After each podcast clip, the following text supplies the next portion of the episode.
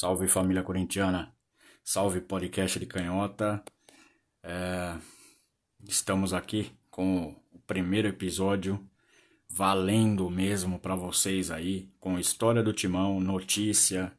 É, e hoje a notícia principal, como todos já sabem, né? Renato Augusto na área. O homem chegou.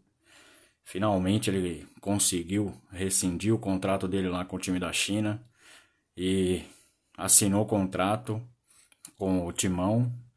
É, esse contrato vale até dezembro de 2023 e vai mudar um pouco o patamar da gente, né, galera? Vocês estão vocês estão ansiosos ou não? Juliano, Renato Augusto, possivelmente Roger Guedes. Vamos aguardar, né? Mas a gente vai falar aqui hoje sobre o Renato Augusto, né? E também vamos falar sobre é, um jogador histórico que participou dessa primeira partida é, do Corinthians em 1910, é, que foi contra a União da Lapa. Corinthians disputou essa partida, foi um amistoso, né? E a curiosidade do amistoso é que a União da Lapa também foi fundado em 1 de setembro de 1910. então as duas partidas, as duas equipes, perdão, as duas equipes é, foram jogar nove dias após a fundação dos times. É, o União da Lapa foi fundado por trabalhadores e comerciantes do bairro. Tinha como cores predominantes cor azul e branco. Foi uma equipe que participou nove vezes do Campeonato Paulista de Futebol. É, o clube, pelo, pelo que eu pude acompanhar, ainda existe, mas somente com um time misto. É, a ideia de profissionalismo está bem longe dos planos deles, então eles não pretendem é, fazer um time profissional. E os jogadores do Corinthians que participaram dessa partida foram Valente, Perrone, Atílio, Lepre, Alfredo e Policy. João de Silva, Jorge Campbell, Luiz Fabi, César Nunes e Joaquim Ambrosio. É, essa partida terminou 1 a 0 para a União da Lapa. É uma pena, né, gente? É uma pena que a União da Lapa não participe mais de é, eventos como o Campeonato Paulista, que eles participaram. É, infelizmente, né? Não, não não conseguiram se manter, né? E agora a gente também vai falar aqui do Francisco Policy, que participou dessa partida e, além disso, é um dos atletas fundadores do Corinthians. É, ele nasceu em 5 de 7 de 1893 e faleceu dia 25 de 2 de 1952 na cidade de Sorocaba. Francisco Policy era um italiano de Caserta. Então, como eu falei, um dos, funda um dos atletas fundadores do Corinthians. Ele atuou em 55 partidas, 5 gols marcados e foram seis temporadas pelo Timão. Foi campeão em 1914 e 1916.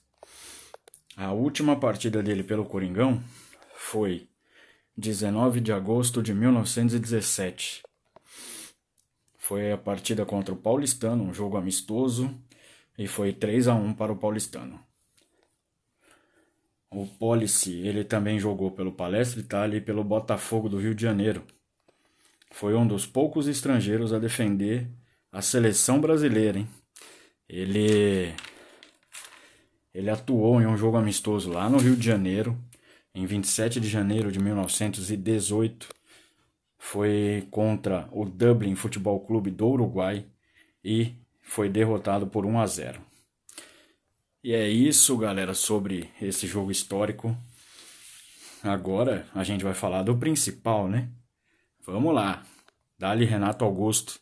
O homem chegou. Ficou aí passando por tempos como notícia, né, do Corinthians, ventilando como se fosse reforço, um possível reforço.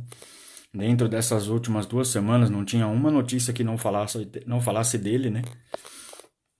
E finalmente ele conseguiu a rescisão de contrato com, com o clube da China, que é o Beijing Guan.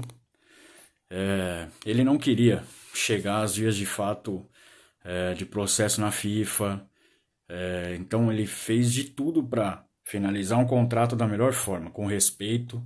Ele até deu um depoimento depois que ele agradece demais pela hospitalidade que tiveram com ele, pelo carinho que tiveram com ele. Então, o respeito que ele tem com o clube era dessa forma que ele queria finalizar o contrato.